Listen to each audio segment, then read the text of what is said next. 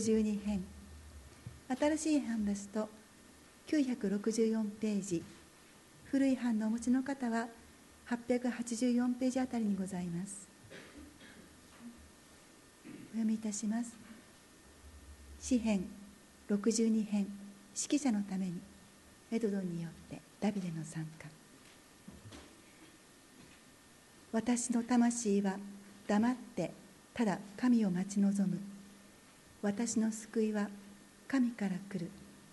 神こそ我が岩我が救い我が櫓。私は決して揺るがされない。お前たちはいつまで一人の人を襲うのか。お前たちはこぞって撃ち殺そうとしている。あたかも傾いた城壁がぐらつく石垣のように。まことに彼らは彼を高い地位から突き落とそうと企んでいる。彼らは偽りを好み口では祝福し心の中では呪う。私の魂は黙ってただ神を待ち望む。私の望みは神から来るからだ。神こそ我が岩我が救い我が櫓。私は揺るがされることはない。私の救いと私の栄光は神にかかっている。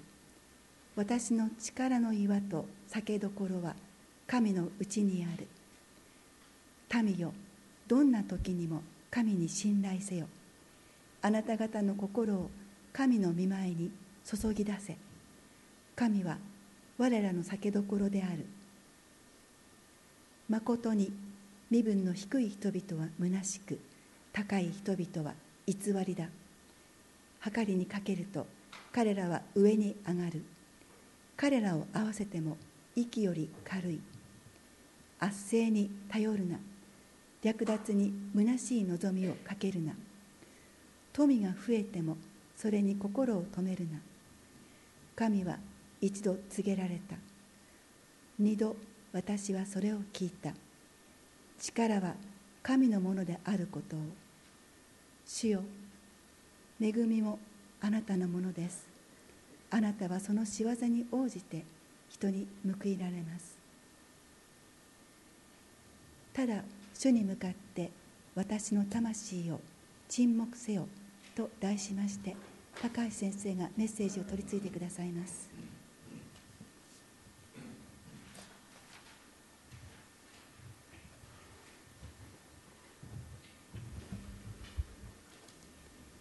今日は。皆様大雪の中ようこそお越しくださいました。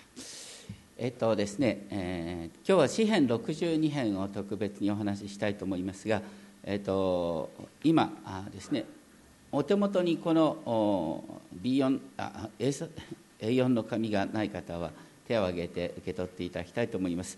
詩編62編の詩訳を書いております。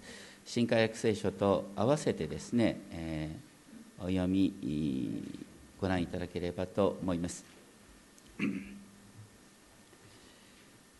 来週はですねあの村瀬先生にお越しいただいて主の前に静まるというようなお話をですねしていただきます。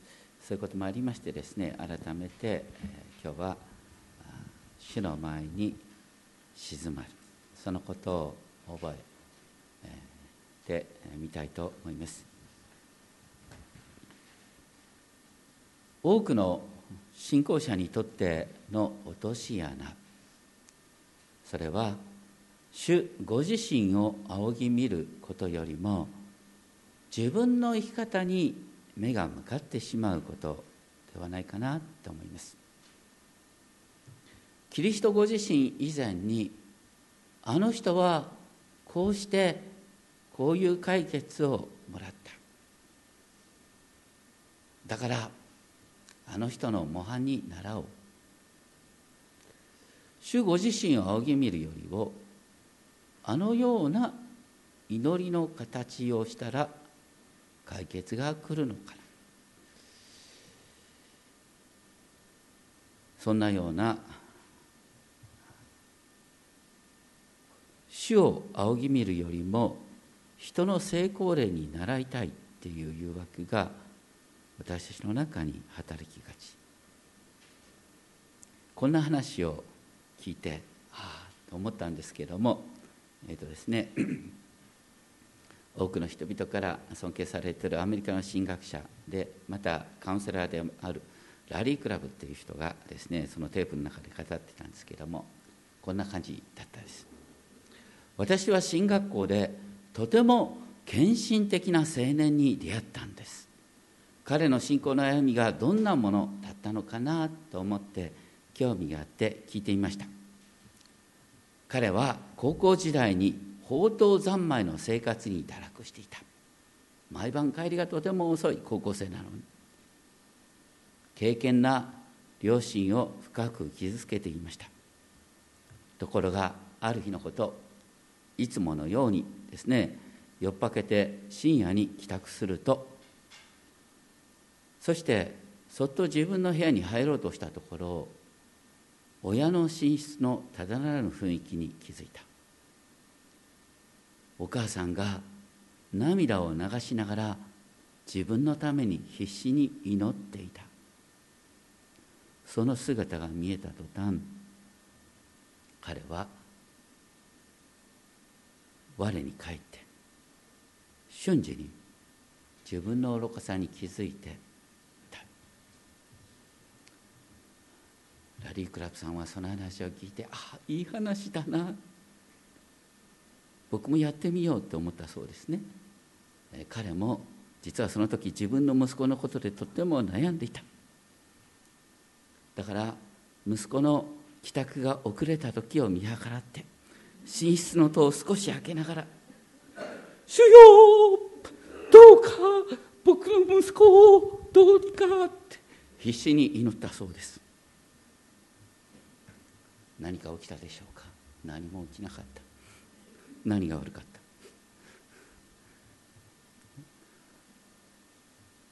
そのですね青年のお母さんはこのように祈ったらこういう解決が来るなんて全然思いもしないんですよ。ただとにかく必死に主にすがるしかないって必死に主に期待してたんです。でもラリー・クラブさんはあこういうふうに祈ったらひょっとしたらうちの息子はですね心を入れ替えてくれるかもしれないと言ってまさに祈りを見せようとしたんです。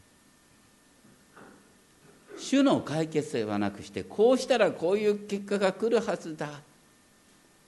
知らないうちに私たちやってないでしょうか。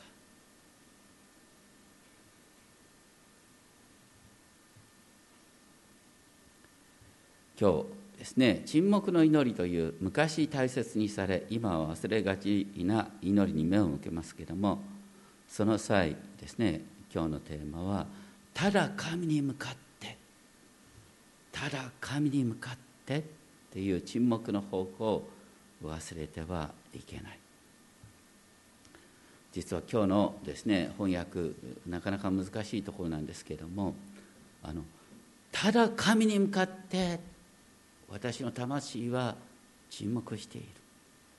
この方だけが私の岩救いまた砦の塔ただ神に向かってこの方だけがっていうですねヘブル語では「あああああその顔を6回繰り返されるんですね。とにかく私の魂はただ神にだけ信頼するんだ。この方だけが私の救いなんだ。一方で人間はなんとですねいざとなったら裏切ってしまうのかっていうこう対比があるんです。ただ神にこの方だけが。それは本当にですね神のご支配の中に生きるっていうことなんです振り返ってみると私も自分の歩みをね見てるとやっぱりこのこうしたらこうなる。またこういうふうに言ったらこういう反応が返ってくるんじゃないかとかいう形で神のご支配に委ねるよりもハウツー式に自分が状況をコントロールするっていうことをいつも考えしたと思います。ただ神に向かって静まる。この方だけが私の救いだって言った時には救いの方法もタイミングもね全て神にお任せするっていうことなんです。そういうことをですね今日覚えたいと思います。ただ神に向かって私の魂は沈黙している。新科学聖書はただ黙って神を待ち望む。でも原文では厳密にはですねただ神に向かって沈黙しているって書いてあるただ神に向かって沈黙している。まあ、気持ち的には黙って待ち望むって訳した方が確かに分かりやすいのかなと思いますけれども。信頼するっていうことと沈黙するっていうことは切り離さない関係があります。詩編131編の2節に「まことに私は母親の前にいる血離れしたこのようにこの魂を和らげ沈めました」この魂は血離れしたこのように私の前におりますという言葉があります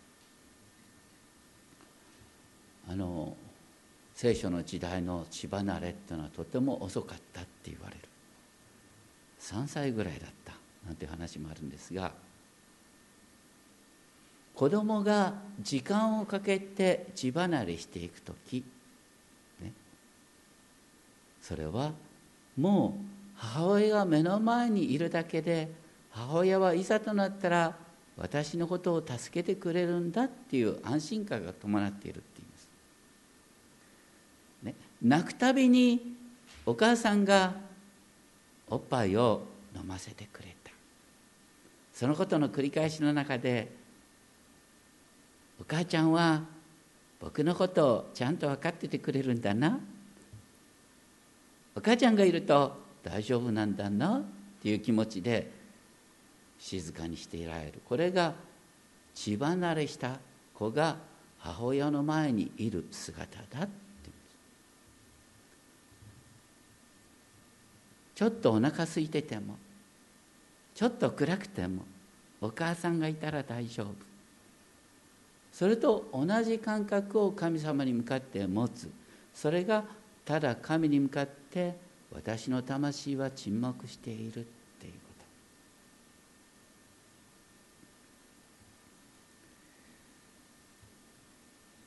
ですから神の前に沈黙できるっていうことは神様への最高の愛の表現と言えるかなと思います。でもなかなか静まりっていうのは難しいんですね。僕はなかなか主の前に静まるっていうことができなかった。静まろうとするとですねあの思い出したくないことを思い出すっていうのがあるんだよね。また人によってはですね静まろうとすると憎ったらしい人の顔が浮かんでくるとか。僕の場合は静まろうとするとなんかねもう押し殺そうとした不安が中出てきてね収集がつかなくなるってことがありました。その中でですねイザヤ書の57章20節の御言葉に出会った。イザヤ書57章20節にこう書いてある。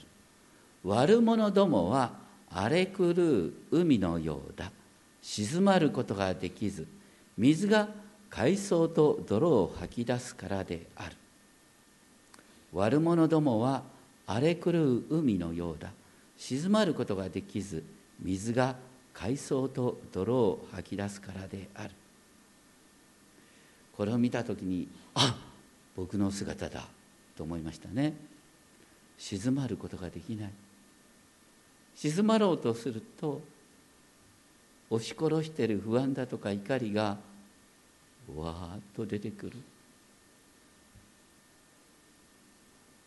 口先では神様と言ってるんですけれども本当の意味でねさっき言った血離れした子が母親の前にいるような姿で神様がいざとなったら助けてくれるから大丈夫だよっていうですね信頼感を持つことができない。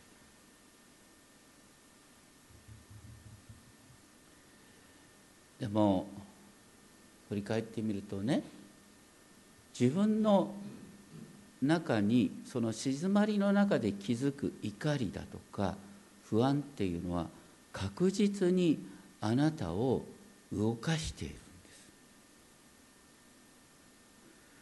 僕も振り返ってみるとやたら動き回る。やたら人の評価を求める。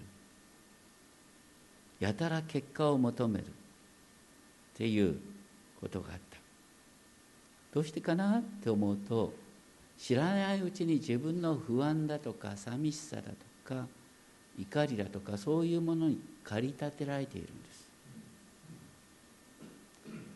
だから静まることができない人っていうのはとっても無駄な行動をしてまた周りを振りますような行動をしてしまうことがある。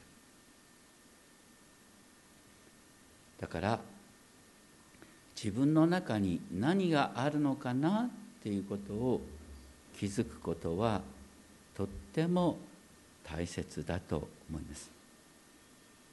その際ただ神に向かってという沈黙の方向性こそが鍵になります。私はいつも目の前に主を置いたっていう詩篇16編10節があります。私はいつも目の前に主を置く。心の目を自分の力だとか人間関係だとか自分の富とかそういうものに置くんではなくしていつも目の前に主を置くっていうこと。それがとても大切なんだと思います。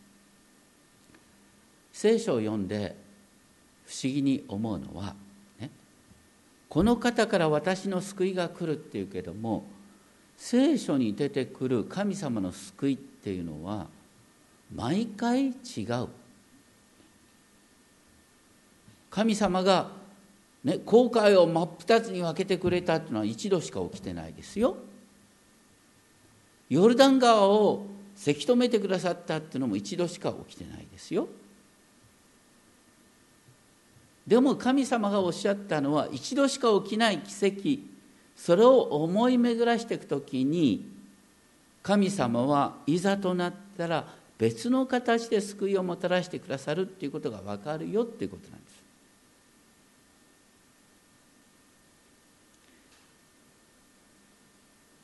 大体同じことが起きるとしたら人間は怠惰になってしまう。考えなくなってしまう。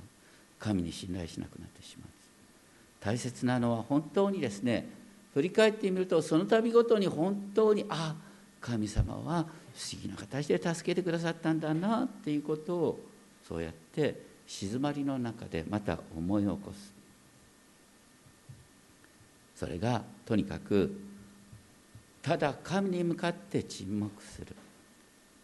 いくら不安が出てきてもそれに振り回されずにそれを受け止めそして主に委ねていくまた流していくっていうことかなと思います。そしてそういう中でこの方だけが私の岩救いまた砦の塔。私は決して揺るがされないというですね応答がこの方だけが。そして私の岩救いまた砦の塔と言われます。砦の塔ってのは本当に敵の手からですね届かない高いところに神が私を守っておられるっていう意味なんです。しかし人間は周りの人たちはそういう神様の守りが見えないから私は高いところに神様によって守られてるんだなんていくら言っても周りの人はそんなのは傾いた城壁だよ、ね、石垣なんかすぐぐらつくんだ。と言ってこぞって押し倒そうとする。彼らは人の尊厳を貶めることばかりを図り偽りを喜び口では祝福しながら内側内側では呪うなんていうことをする。ここのとこでは人の尊厳を貶めることばかりを図りばかりね。このばかりっていうのはさっきのこの方だけがただ神にっていうね言葉と同じ。ああ、ね、あなんでこういうひどいやつらが周りにいるのかっていうね。感じの告白なんです。残念ながら やっぱり周りに悪い人っていますよね。15年ほど前に流行った本にですね「平気で嘘をつく人たち」っていう本がね流行ったことがあります。平気で嘘をつく人たちっていうのはどういう特徴があるかっていうと反省能力のない人。何か悪いことがあったら全部周りのせいだって考える人がいるんです。そして何かを成し遂げようとするときに人に密かに圧力をかけそしてですね人に無理を強いることによって局面を打開するっていう人がいる意外に私たちの周りでも力を持っている人っていうのは無理を言うのがうまい人が力を持つってことないですか？ね？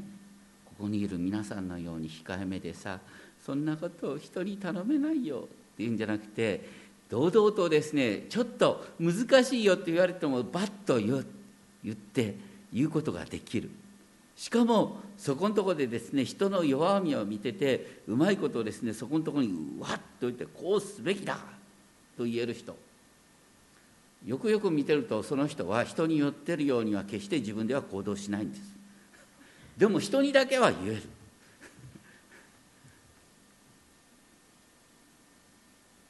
そういう人がここに書いてある人です。ね。傾いた城壁かぐらつく石垣かのようにこぞって押し倒そうとする人の尊厳を貶めることばかりを図って偽りを喜び口では祝福ながら内側では呪ってる口がうまいんだけれども人を力で動かすことしか考えていない。そういうのを見ると心が揺れるんです。だからね神様の前に「ああ私は静まるんだ」と言った。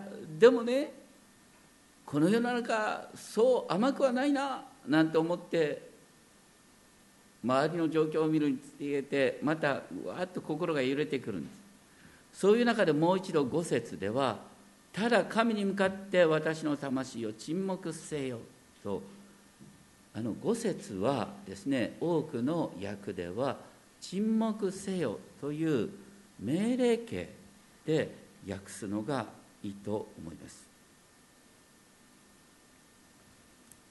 ただ神に向かって沈黙せよと自分の心に命ずる必要がある。なぜなら沈黙は結構難しいからです。人間の魂っていうのはいつも何かに固着しようとする。さっき言ったように黙っていると勝手な方向に走り出す。だから自分の思いがある不安だとかある出来事に固着しないように流していくっていうこと。心に浮かぶ全てを流していくってていうですね習慣が身につくととってもいいと言われます。またそれを一つ一つ「主よ私は不安です」「主よ私はこれが気になってますがあとはお任せします」ってお祈りできるといいと思います。とにかく私たちの心が揺れてくる時に何よりも大切なのは繰り返しただ主に向かってただ主に向かってっていうね心の方向が創造主に向かうことが大切なんです。だから沈黙の祈りの時にですねそうちょうど羅針盤の磁石がいつも北に向かうのと同じようにあなたの心を主に向けるための鍵の言葉があるといいと言われます「主よ」「イエス様」とか「主よ憐れんでください」とか。とにかくなんかうわーっとなってきたら「主よ」と言って心を主に向ける。そしてこの方ごめんなさい。この方から私の救いが来ると一節で言われてたのが五節ではこの方から私の望みが来るっていうふうに変わっていきます。私の救いが来ると私の望みが来るっていうのはこうね大きな違いなんです。この方から私の救いが来るっていうのは具体的な解決なんです。この方から私の望みが来るっていうのは、今のところよく望みが見えないんだけれども神が私の中に望みを起こしてくれるっていうことなんです。私たちは多くの場合願望に縛られているんですね。でしばしばある程度この世の中で、えー、ね、やり遂げてきた人っていうのは願望が強くなる。私はこう願ってこれを実現した。ね。私の願いは実現するんだ。ってなるとこれ危ないんです。だんだんだんだん自分の願望を正当化してその自分の願望をさっき言ったね平気で嘘をつく人のような形でやり遂げてしまう。これはとっても不健全危ないんです。それとともに私たちの信仰生活でも願望が強くなりすぎると危ない。ですどうしてかっていうと神様の御業は毎回毎回ユニークなんです。私がねこの願望神の救いはこう実現することだ。って思うと、ね、それの枠を外れた形で来てる恵みは分からなくなる。ね、例えば、ね、このこんな大雪になるはずじゃなかった。大雪になるはずじゃなかった。これでは投票率が落ちるとかねこういろいろとねこう考え出すなんでこうなるのか、ね、でも一方でそこのところで起きてる別の恵みもあるはずなんです。それが見えなくなるんです。願望が強すぎて。これはうまくやり遂げている人に限ってそうなる傾向があります。それに対して私の望みは私の望みじゃなくて神が与えてくださる望みが私の望みになるっていうね。私の望みは神から来るとこれはすごいすごいこと。この方から私の望みが来る一番ですねそのあの、典型的なですね祈りは何かっていうとあのイエス様のお母さんのマリアさんがね少女であった時に見つかいが現れて「あなたは男の子を産む。その方が救い主となる」と言った。女ね少女で出産なんてありえない。周りの人は何て言うか。その時マリアさんは何と答えた。あなたのお言葉通り好みになりますようにって任せてあなたのお言葉通り好みになりますように。人間的に考えたらそれはとてつもなく私にとって危ないこと。でもあなたの望みが私の望みになりますようにってお委ねしたんです主の前に静まることが本当に大切だっていうのはどういうことかというと私が自分の願望から自由にされて人生は私の期待通りにはいかないんだ。周りの人を自分の期待通り動かそうとしてはいけないんだっていうことに気づくこと。私の望みではなくて神の望みが私の望みになる。この方から私の望みが来る。っていうプロセスのために沈黙の祈りがあるんだよ。そしてその音としてこの方だけが私の言わ救いまた砦のと私は揺るがされない。二節の場合は私は決して揺るがされない。っていう力みがあったでもここでは6節では私は揺るがされない。大丈夫なんだよ。自分の期待通りじゃなくたって神のご計画が進んでいくんだからっていうね余裕が生まれているんですそして私の救いと私の栄光は神のもとにある。私の力の岩と酒どころは神のうちにある。こう7節も神のもとに。神のうちに。私のすべては神のうちにあるんだっていうことを告白する。そういう中で8節で急な展開が出てくる。この方に信頼せよ。この方に信頼せよ。あの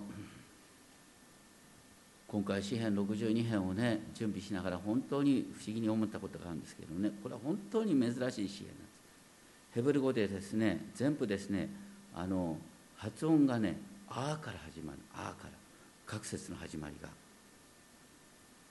ただ一つ例外っていうか二つ例があるんですけどあの8節だけがですね「ブ」あのヘブル語の「ベート」「ビ」「ビトゥ」と「信頼せよ」っていうね8節の始まりだけが英語で言うと「B」なんですよ。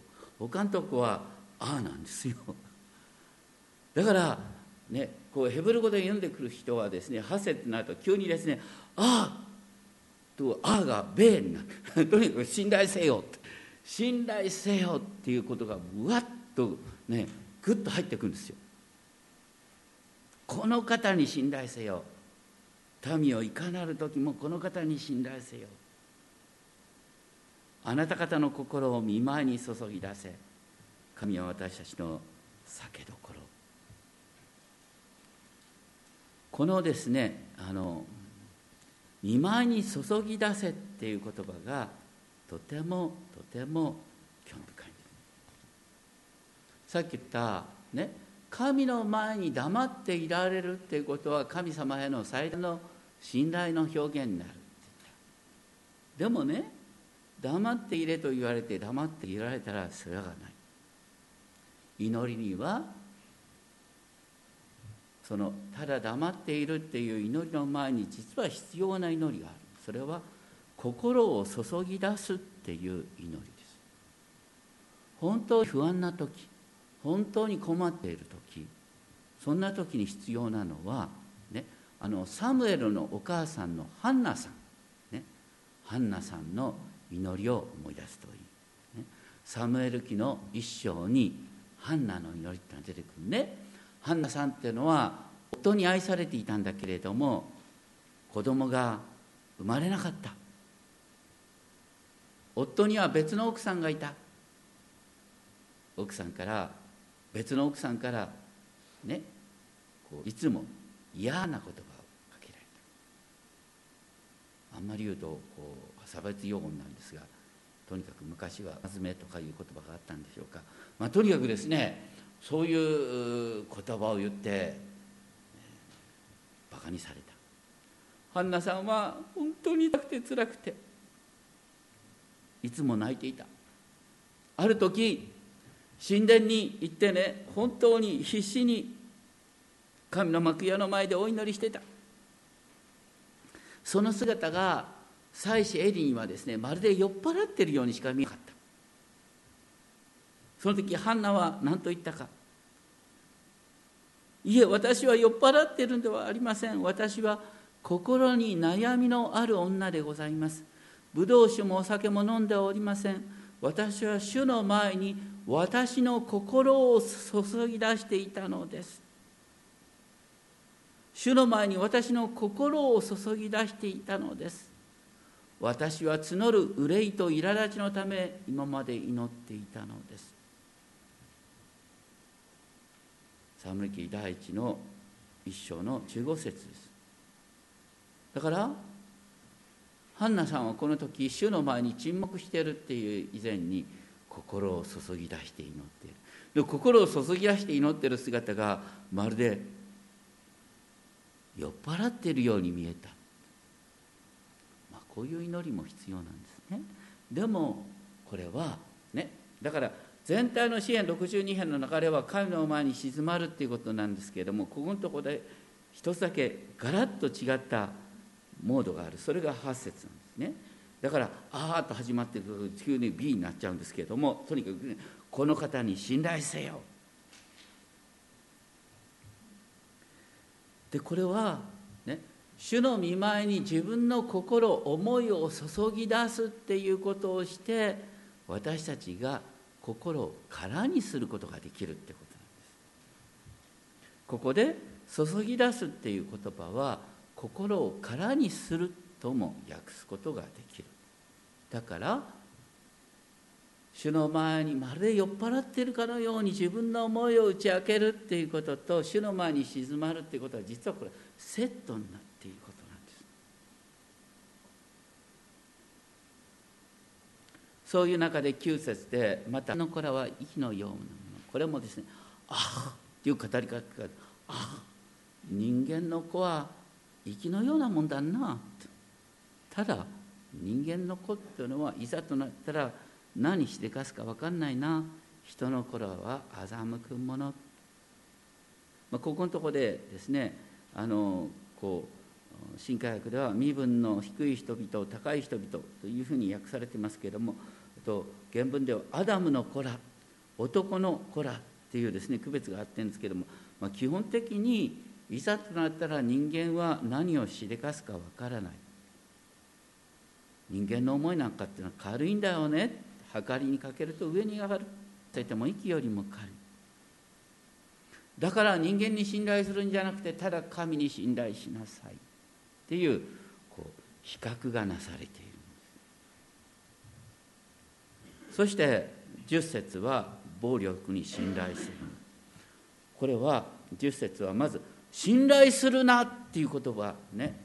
これも「あ」から始まった「あ」こうするな信頼ね。暴力に信頼するな。片方で主に信頼せよ。というこの対比明確になってるんです。略奪を虚しく誇るな。富が増えてもそれに心を止めるなと新海訳で書いてあり多くの訳は富が増えてもそれに言葉は純粋な富っていうよりはですね強さとか人間の力を表現した表現です。だから強さが結果を生んでもそれに心を止めるなって訳した方がちょっと僕は一般的になるかなと思うんですね。人間はうまくいった時の後が一番危ないんです。ちょうど日本が日清日露の大勝利なんて言ってる間にとんでもないことをしでかした。皆さんの周りでもやることなすことをうまくいってる人羨ましがる人は必要ありませんよ。でも危ない。そういう人になってしまいます。俺のやり方私のやり方うまくいくんだとても心私の私の人望でなんて思うととんでもないことが起きるよ。神は一度告げられた。二度私はそれを聞いた。力は神のもの。結果を生み出してくださるのは主ご自身なんだ。主よ慈愛もあなたのもの。慈愛と訳している言葉は新科学ではしばしば恵みと訳されているがヘセトというこう非常に訳しにくいヘベル語で一番美しい言葉とも言われる。ヘセト神様の契約の愛真実の愛。神様を知るっていうことはどういうことかというと神の真実を知るっていうことなんです。私たちが何のために主を知り聖書を読みまた主の前に静まるかっていうと主は信頼できる方主は真実なんだっていうことを理解するっていうことが実は信仰がある意味で成長するっていうことなんだと思いますさっき言ったね各節の冒頭の言葉はみんな「あ」で始まっている。で一つだけですね B になってると8節って言いましたけども、まあ、12節も「あなたのもの」っていう表現はちょっと違った始まりになってるんですけれどもそういう意味で12節も際立っていますけれども「あなたのものです主よ。力も慈愛もあなたのもの。そしてまことにあなたは報いてくださる」その人の行いに応じて。私たちが何に腹が立つかといってですね要するにあんなことやっててなんで結果が出るんだよ。私はこう真面目にやってんのになんで結果が出ないんだよ。ってね。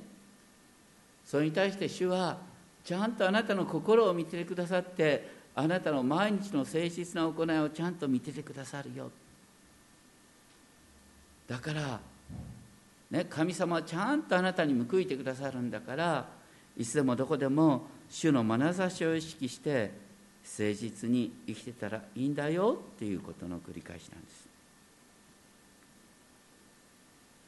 ある人がですねこんなことを言っていました。私たちは富を失っても何も失わない。健康を失うと何かを失う。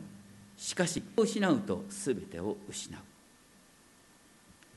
富を失ったって大したことない。健康を失ったらあそれはちょっと、うん、きついところあるかもしれない。でも品格を失ったらもうダメよってことなんです。皆さんの周りで結構うまくやってるようでありながら品のない人ってたまにいませんか？そういう人はね妬む必要はないよ。もう品のない人はもう墓穴を掘ってるんですよ。必ず周りから捨てられます。どうしてそういう品のない人間になっちゃったのか。それは神に信頼することができずに、ね、強引な言い方強引なやり方がたまたまうまくいった。人間をダメにする。私たちはそうなってはいけない。この支援62編それはこの方から私の救いが来る。この方だけが私の言わ救い。ただこの方に私たちの心が神にあるんです。でもどこでも神の前に静まる。で神様に心を開く。全ての問題を神様にオープンにしていく。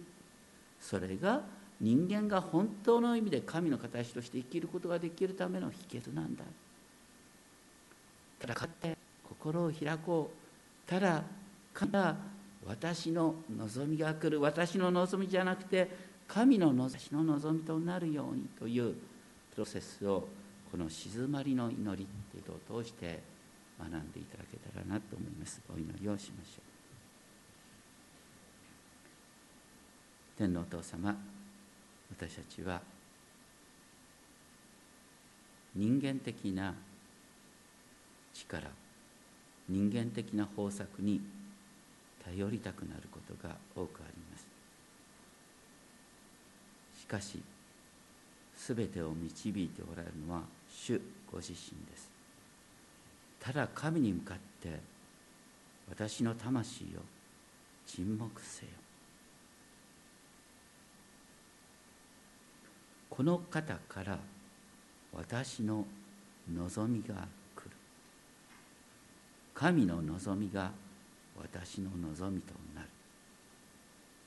どうかそのまそのために私たちが主の前に静まり自分自身の心をあなたに明け渡していくことができるよう導いてください